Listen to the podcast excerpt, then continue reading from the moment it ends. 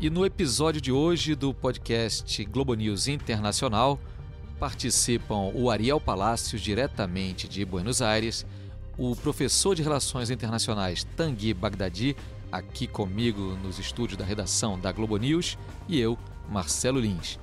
Então, neste primeiro programa de 2020, nesse primeiro episódio do podcast, vamos tentar olhar para frente, olhando para nossa região, a América do Sul que teve um 2019 para lá de movimentado, para dizer o mínimo.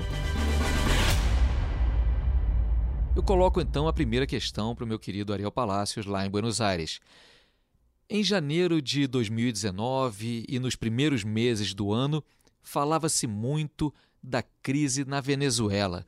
Não podemos ahorrar os calificativos en el caso de una derecha como la venezolana que ya ha infectado de su fascismo, su intolerancia e seu extremismo a la derecha latino-americana e caribenha. Uma crise com raízes políticas, com consequências econômicas dramáticas e que alimentou uma outra, que foi uma crise de refugiados dentro da América do Sul, com reflexos em vários países da região, inclusive no Brasil.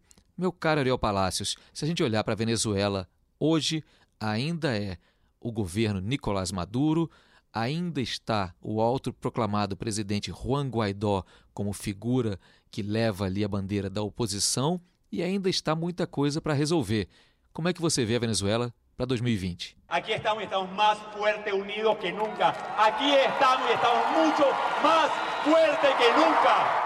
A Venezuela é um desses casos é, muito peculiares que muitas pessoas tendem a cair naquele naquela frase fácil de não, esta vez é, Maduro neste ano cai. As pessoas estão repetindo essa frase praticamente sem parar desde 2013. Chegou o fim de 2013, Maduro continuava no poder. Em 2014 voltaram a falar uma frase similar. Não, agora desta vez Maduro não tem como é, ficar, é, se segurar até o final, até dezembro de 2014. Bom, os anos foram passando e Maduro continua no poder. houve anos é, com mais manifestações, anos com menos manifestações, e 2019 começou com um cenário que parecia que poderia ser algo é, diferente, com é, Guaidó primeiro se autoproclamando presidente da República, pelo fato de ser presidente do parlamento, e três dias depois o parlamento confirmando essa, essa designação. o fato é que o que parecia em janeiro, fevereiro, março, que poderia acontecer alguma coisa. Com Maduro, acabou não acontecendo nada. Guaidó foi perdendo eh, a, a, sua, capacidade de mobilização com o passar dos meses e hoje praticamente é uma figura decorativa na oposição, uma oposição que eh, praticamente também está eh, com um, um, em molde eh, decorativo. Não conseguem eh, remover Maduro no poder. Maduro por outro lado, continua com o seu esquema de autoritarismo, milhões de pessoas venezuelanos morando no exterior, o fluxo de venezuelanos indo para fora do país continua, ou seja, também potenciais opositores de Maduro que tiveram que partir para o exílio. Eu sempre considero que é muito parecido ao esquema eh, do general Francisco Franco na Espanha. Exila milhões de pessoas, eh, reprime os que ficam e, digamos, é uma fórmula que funciona bastante bem para permanecer eh, no poder. Eh, por outro lado, o Grupo de Lima tentou uma série de iniciativas, tampouco sem muito entusiasmo, não é? E hum, todas essas iniciativas acabaram eh, fracassando. O presidente americano Donald Trump fez as suas tradicionais declarações eh, contra o regime chavista, mas também, eh, mais além eh, de um embargo parcial na área financeira, não é embargo total, não é embargo como em Cuba, é, as coisas não foram para frente. Uhum. Então, Maduro tendo a acreditar que Maduro deve continuar no poder ao longo de 2020 sem muitos problemas. Digamos, os problemas costumeiros, mas nada que é, o faça sair do poder, já que sua aliança com os militares permanece firme. Tangui, o Brasil chegou a ter um certo protagonismo aí no meio dessa crise, inclusive declarando o apoio ali logo de primeira hora a Guaidó participando de negociações, o general Mourão foi até a Colômbia para negociar. Você vislumbra alguma mudança na diplomacia brasileira em relação à Venezuela para 2020? E a, a, a, posição do Brasil ela refletiu muito o período eleitoral do Brasil, né? Era o iníciozinho do governo Bolsonaro, as primeiras, primeiras semanas do governo Bolsonaro, e se algum tema foi discutido em termos de política externa durante a campanha, foi a questão venezuelana. Assim, tradicionalmente se fala sobre Cuba, aparece uma vez ou outra, e apareceu a Venezuela de forma bastante constante. Então era meio que um recado que era dado para a base eleitoral do Bolsonaro, que era importante falar sobre Venezuela e tudo. É, participou lá do, do, do, Grupo de Lima, que aliás é possível que a gente tenha uma substituição agora, né? a entrada da Bolívia e possivelmente a saída da Argentina, a gente tem que ver como é que vai se reagir a isso. Mas é muito mais como uma questão doméstica do que exatamente como algo internacional, sem muito entusiasmo, sem um grande engajamento. Então, acredito que esse tema ele vai continuar no horizonte, mas sem um grande protagonismo por parte do Brasil. Hoje falaram os colombianos. Los estamos escuchando. E já que a gente tocou aí algumas vezes no assunto Colômbia, porque a Colômbia está diretamente envolvida em tudo que acontece na Venezuela também, tem um antagonismo ali importante. A Colômbia também é um desses países que voltou no noticiário bastante forte ao longo de 2019 e que talvez fique em 2020. Por conta das crises dos refugiados lá atrás, por conta da oposição clara entre o governo colombiano e o governo venezuelano, mas mais recentemente também porque entrou na onda dos protestos que começaram a pipocar pela América do Sul. Não queremos violência, queremos já não mais esto. Tô bem, estão disparando, estão disparando.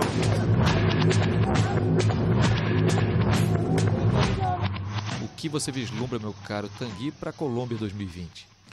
É, a, a Colômbia 2020 ela tem uma questão fundamental para ser dada domesticamente, que é qual é exatamente o futuro do acordo de paz.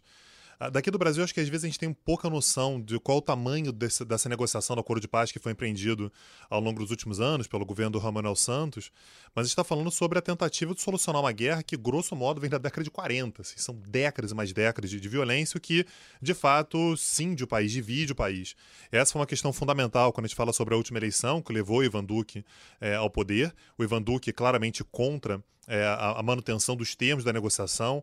É, você tinha o, o, o opositor, né, o, o, candidato da esquerda, que era o Petro, é, mais favorável à manutenção. Então, essa era uma questão que era fundamental. Agora, ele está sendo soterrado por manifestações de outra ordem, manifestações no sentido de reformas econômicas, reformas liberais, enfim. E isso pode acabar tirando força de qualquer tipo de reforma que ele queira fazer, inclusive nas negociações de paz.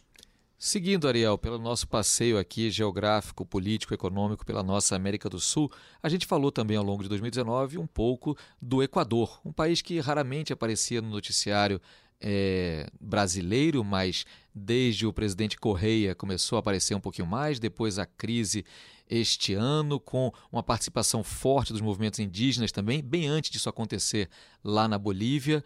Como é que você vê esse ator, o Equador, aquela economia que continua dolarizada, uma economia com vários problemas, uma democracia também sendo questionada? De acordo às atribuições constitucionais que me competem, sempre he antepuesto a paz e a tranquilidade de los ecuatorianos antes que mi próprio bem-estar.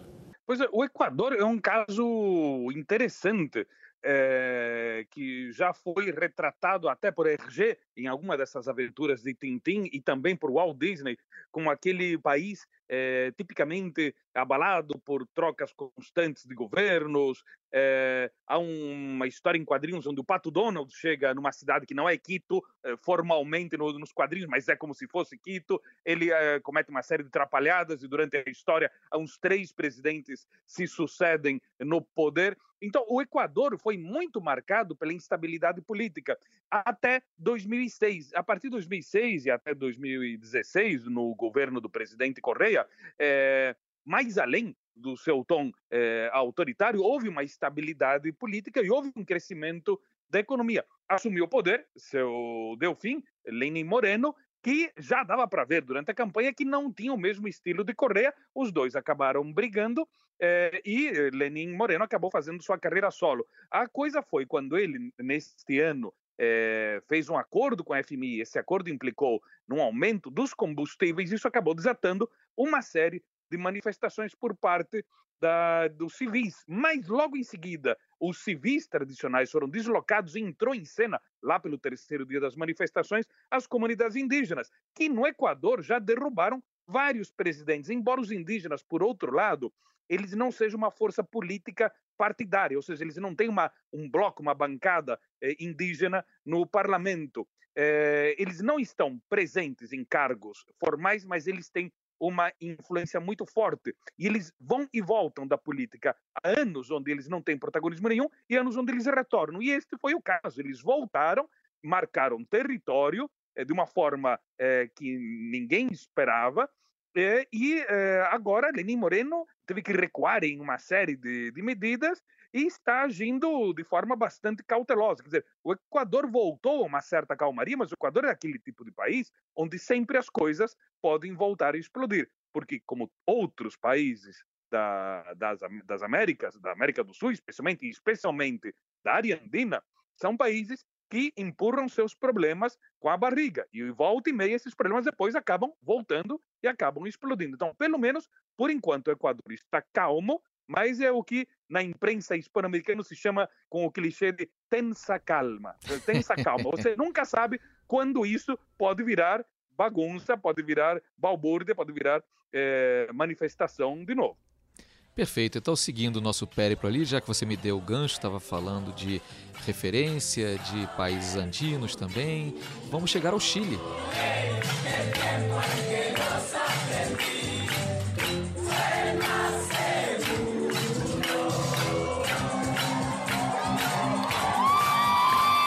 Que ali houve uma surpresa em 2019. O país que era apontado nos últimos anos como uma referência de estabilidade, de sucesso na economia, de planejamento bem feito, de repente explodiu em manifestações de rua, manifestações gigantescas que levaram um percentual nada insignificante da população de todo o país para as ruas para protestar contra o governo chileno, que até outro dia também, do Pinheira, vinha sendo visto como o governo referência de toda a América do Sul, quiçá da América Latina, visto também como o porta-voz por excelência dessa América do Sul em questões internacionais, por ser uma voz, digamos, mais calma, mais serena do que outras que vinham ganhando força, notadamente no Brasil mesmo, com a eleição do presidente Jair Bolsonaro. Enfim, o Chile foi às ruas mostrando que nem tudo que aparece na planilha como sucesso de economia se reflete na vida das pessoas, meu caro Tanguy.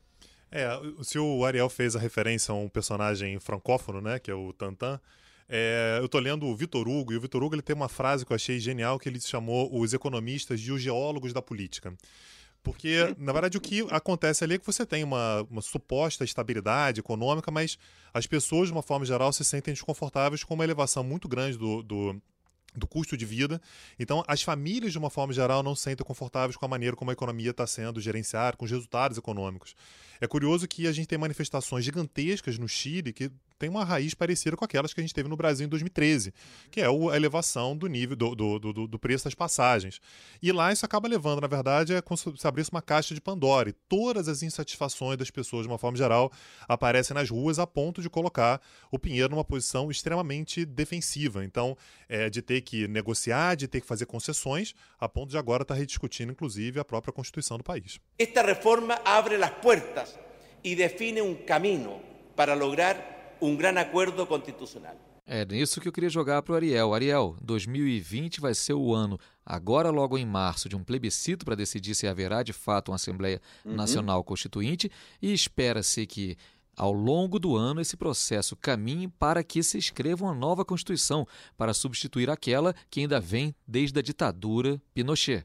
Pois é, é, é, um processo que é longo, porque, por outro lado, também não é possível fazer uma Constituição às pressas, porque senão acaba eh, sendo mal feita, não é? Quer dizer, a, temos o plebiscito agora no primeiro semestre de 2020, é, um plebiscito onde os chilenos definirão se querem ou não querem a, constitu, a Constituinte. É, as pesquisas indicam que mais de 80% sim desejam uma nova Carta Magna, e esse mesmo plebiscito também faz uma segunda pergunta: que formato querem de Assembleia ou de Convenção Constituinte? Esse aí também será, digamos, o, deixará claro muito bem que tipo eh, de que modalidade eles querem, porque eh, se eh, vai ser vai ser imprescindível se eles vão topar uma presença 100% da classe política tradicional ou se vão querer pessoas de fora da classe política. Tudo indica que sim, que o formato vai ser com pessoas de fora da classe política também.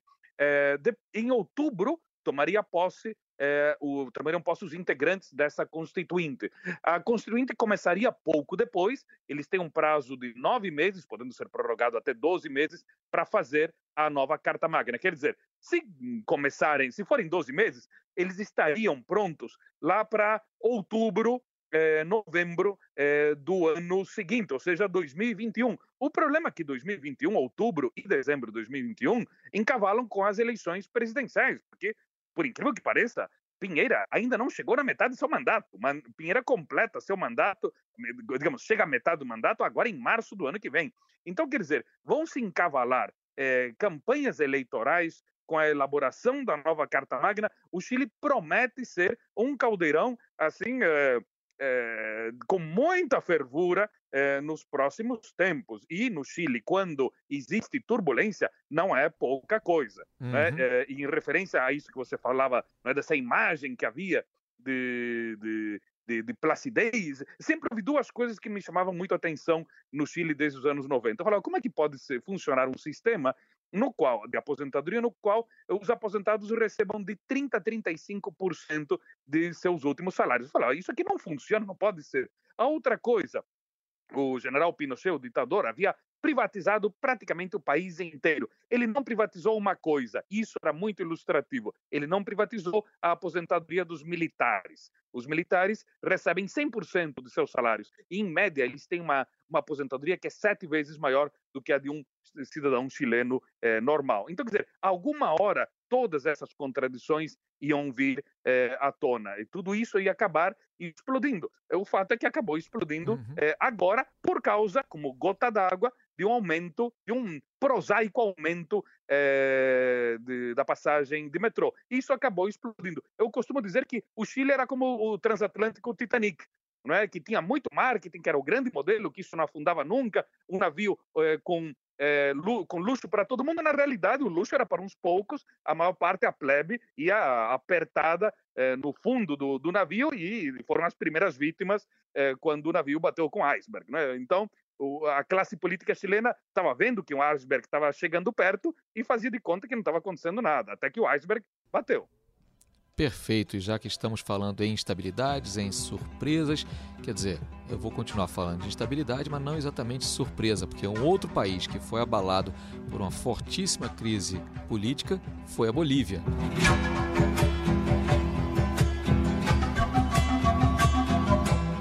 Bolívia, que teve eleições contestadas, que teve um presidente Evo Morales renunciando sob pressão. Muitos preferiam chamar logo de golpe, mas ele acabou indo à TV renunciando por pressão dos militares. Depois foi para o exílio, depois se asilou na Argentina.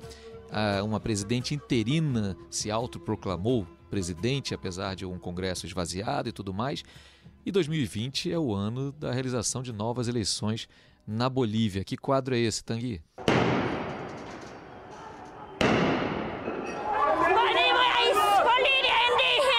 Gran delito ser indígena. Esse é um problema de classes. É, o quadro que a gente vai encontrar na Bolívia é um quadro que, nesse momento, é de muita incerteza sobre em que condições que essa eleição vai acontecer. Podem ser eleições que retomam algum tipo de ambiente de normalidade na Bolívia, caso a gente tenha a possibilidade de uma participação dos grupos, por exemplo, ligados ao Evo Morales. É, e se, houver uma eleição limpa e tudo, é possível que a gente consiga superar essas instabilidades de 2019. Mas se houver algum tipo de restrição, se houver ascensão de grupos mais eh, extremistas, grupos que nesse momento estão no poder, estão próximos ao poder, é possível que a gente continue tendo algum tipo de restrição à democracia. E como a gente sabe, o Ariel tem falado bastante isso nesse episódio, é, essas instabilidades elas costumam deixar um rastro longo, né? A gente tem uma dificuldade muito uhum. grande de, depois de anos de instabilidade, voltar à estabilidade. É o que é muito caro. E a Bolívia ela conseguiu passar, o, o que é algo relativamente incomum ao longo da sua história, por uma década de estabilidade econômica, uma década de uma certa normalidade é, democrática. Houve questionamentos com relação é, à postura do Evo Morales de participar de, um, de, uma nova eleição depois de a população ter negado. Você teve algumas questões jurídicas questionáveis, mas de qualquer maneira, o, o, o caminho que vai ser traçado agora em 2020 é decisivo, talvez, para a próxima década, para os próximos 20 anos da democracia boliviana. Meu caro Ariel, o que você diria da participação de três personagens nesse processo ao longo deste ano 2020? Evo Morales, Carlos Mesa e Luiz Camacho. Bom, é um, um terceto, um trio bastante complexo, né? Vamos começar talvez pelo mais fácil. Carlos Messa. Carlos Messa que havia sido vice-presidente de um presidente que teve que renunciar logo após a virada do século, eh, teve que enfrentar eh, uma série de manifestações. É um caso bastante parecido, mutatis mutandis, ao de Evo Morales. Enfrentou, digamos, eh, uma série de manifestações contra seu governo violentas eh, e que eh, nas quais o exército também eh, ficou ficou, ficou de fora, mais ou menos uhum. algo como o que aconteceu com Evo Morales. O exército para o Carlos Messa em 2003 disse, em 2005 disse, bom, olha, você se vira, não vamos reprimir. Algo similar ao que aconteceu agora com Evo Morales. Messa, um sujeito que podemos classificar como de centro, centro-direita, porque também, por outro lado, um sujeito muito aberto a uma legislação favorável ao casamento entre pessoas do mesmo sexo, não é categoricamente contra o aborto e, acima de tudo, coisa rara nesta atual circunstância na Bolívia, é a favor do Estado laico. Aí temos Luiz Fernando Camacho, é um homem que surgiu filho é, de um de um ativista político de Santa Cruz de la Sierra, é uma cidade que sempre esteve em oposição à La Paz, ou seja, sempre como o lado é, oriental da Bolívia, muito mais caucasiano, contra o lado ocidental da Bolívia, sempre muito mais indígena, é, como La Paz, por exemplo, é, e é uma figura conservadora que não pertenceu nunca um partido político, mas surgiu no calor das denominadas eh, dos centros, dos comitês cívicos, que são como assembleias eh, populares. Ele acabou comandando, tendo mais protagonismo do que outros líderes de centros cívicos de outras cidades, também conservadores.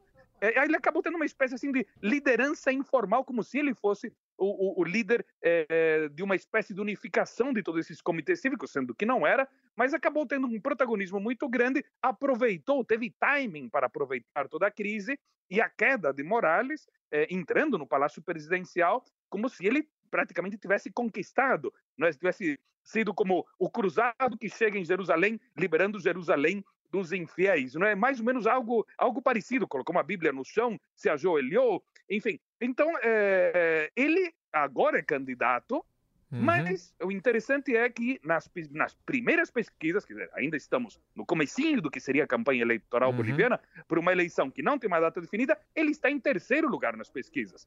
Depois de Andrônico Rodrigues, que seria o Delfim de Evo Morales, seguido nos calcanhares por Carlos Messa, e bem atrás, 10 pontos para trás, está eh, Camacho. Então temos que ver como é que vai ficar essa questão. Evo Morales eh, comandando o seu partido à distância, desde Buenos Aires. Eh, ele viu que no México ficava difícil eh, coordenar, ver um ter tete a tete com seus aliados, é muito mais fácil na vizinha Argentina do que no distante México, e ele está tentando manter, digamos, coordenar a campanha e também tentar determinar quem será seu sucessor. Ele próprio disse que o Andrônico Rodrigues é muito jovem. Aí vários analistas dizem que Evo Morales temeria acabar é, perdendo, digamos, seu, seu papel de grande líder do, de seu partido, o MAS, Movimento ao Socialismo, e ser substituído por figuras novas, uhum. carismáticas que estão surgindo. Então, é um cenário eh, muito interessante, não só pelas figuras que se confrontam entre si, mas também as divisões que existem dentro dos grupos que os respaldam. Como no caso, o Partido de Evo Morales, que já nesse período aqui já fez uma série de acordos com o governo da presidente interina Janine Áñez. É? Então, é, digamos, já não é aquele purismo do MAS que era antigamente. O pessoal já está negociando com o que era o inimigo, ou inimigo entre aspas. Então, chegando aqui à reta final desse nosso passeio pela América do Sul, não posso deixar de falar mais de dois países. A gente vai tentar ser objetivo aqui, mas vai tocar nesses pontos porque nos dizem muito respeito. O primeiro deles, Tanguy, claro, e o Ariel vai arrematar, é a Argentina do governo Alberto Fernandes, da vice-presidente Cristina Kirchner. Vamos a ser a Argentina que nos merecemos, porque não é verdade que estamos condenados a esta Argentina. Até agora, alguma surpresa nas medidas já anunciadas e devemos esperar um tipo de diplomacia, digamos, mais calma do Brasil em relação a esse vizinho, esse parceiro comercial tão importante? É, devemos estar atentos à relação que o Brasil vai ter com a Argentina, isso vai ser fundamental para o país. Só lembrando, É, a Argentina tem o Brasil como maior parceiro comercial e a Argentina é a terceira maior parceria comercial do Brasil no mundo, então é, não é desprezível, não é algo que a gente possa simplesmente abrir mão ou adiar um pouco as decisões que estão sendo tomadas, sobretudo se a gente lembrar que tanto o Brasil quanto a Argentina está falando sobre o comércio que gera muito emprego, né, que é o comércio de, de manufaturados. Então o Brasil produz carros e vende para a Argentina, a Argentina produz automóveis também e vende para o Brasil. Então aquilo que acontece no nosso país vizinho nos impacta diretamente. E eu sou muito cético com relação à possibilidade da gente ter um ano excepcional para a Argentina em termos econômicos em 2020. A gente tem é, uma, uma crise estrutural na Argentina, que é a falta de moedas estrangeiras, isso impactou diretamente o governo da Cristina Kirchner.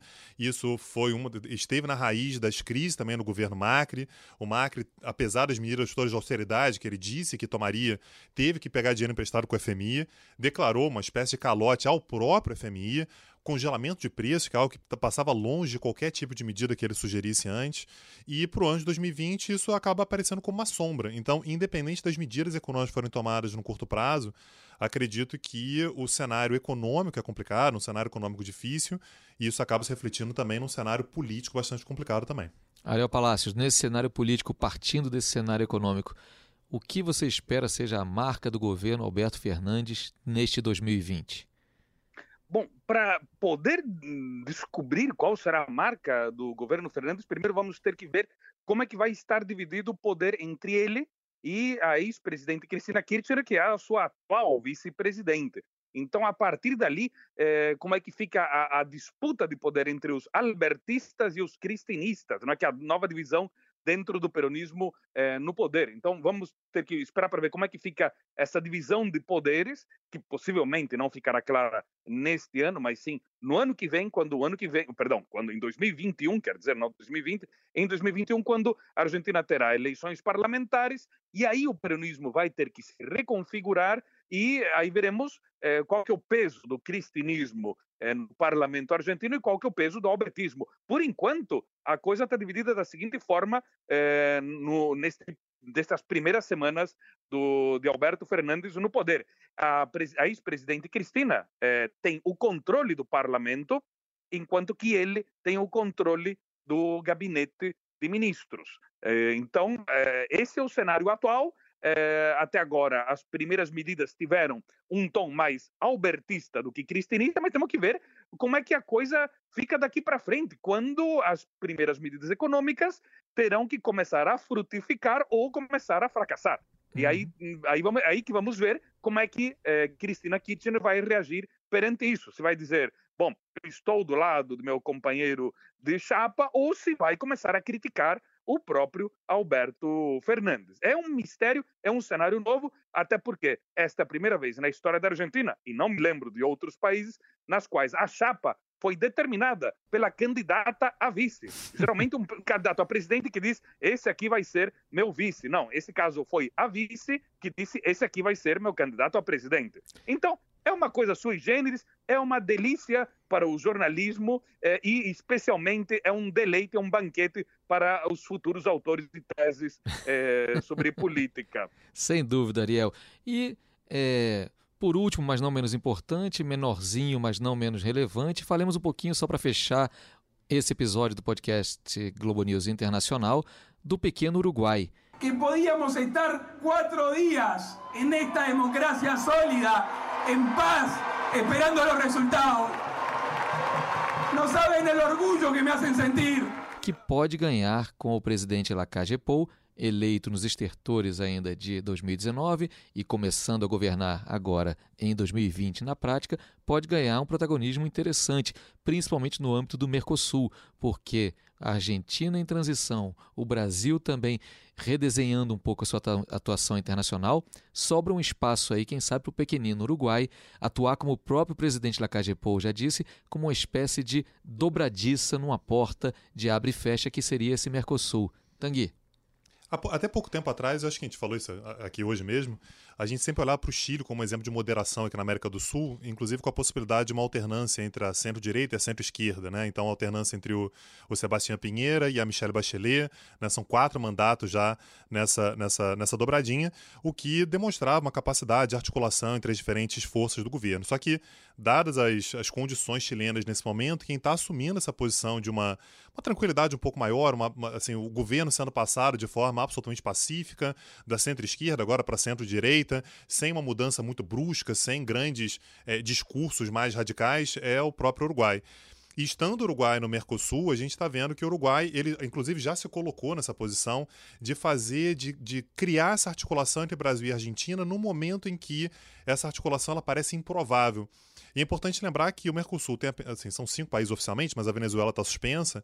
A gente está falando sobre quatro países em que dois deles não conseguem dialogar, ou pelo menos o prognóstico é de um diálogo complicado. Então, o Uruguai ele pode ser fundamental numa sobrevivência do Mercosul ao longo dos próximos anos, se conseguir de fato fazer essa articulação funcionar. Ariel, Lacagepou pode ser o adulto na sala nesse momento de relações tão conturbadas?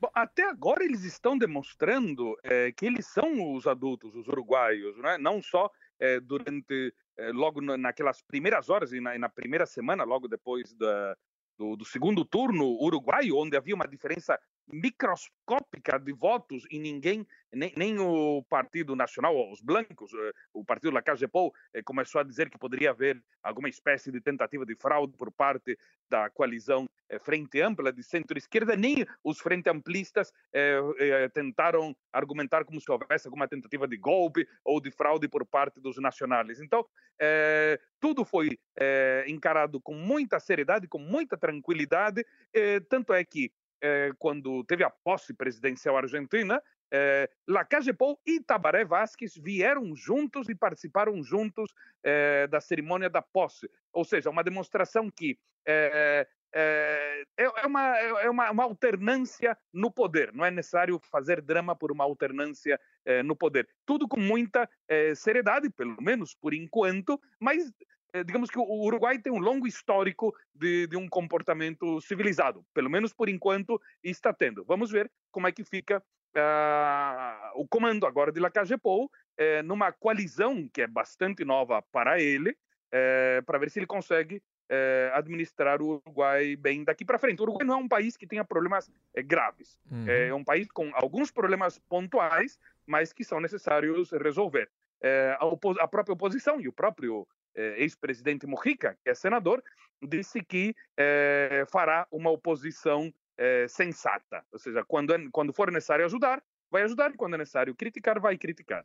Então, vamos ver, vamos ouvir semanalmente um episódio novo do podcast Globo News Internacional. Vamos torcer para que o exemplo de civilidade e apreço à democracia dado pelo Uruguai no final de 2019 ilumine o resto da América do Sul por todo esse 2020 que vamos começando agora. Eu agradeço muitíssimo as participações de Ariel Palácios, direto de Buenos Aires, nosso sócio-atleta aqui do Globo News Internacional, assim como do professor de Relações Internacionais Tanguy Bagdadi, sempre ajudando a esclarecer as situações mais complicadas, que são muitas no nosso continente, na nossa região que a diplomacia brasileira também vá deixando cada vez mais claro quais são as nossas prioridades e aonde o Brasil não vai abrir mão do seu protagonismo, inclusive regional.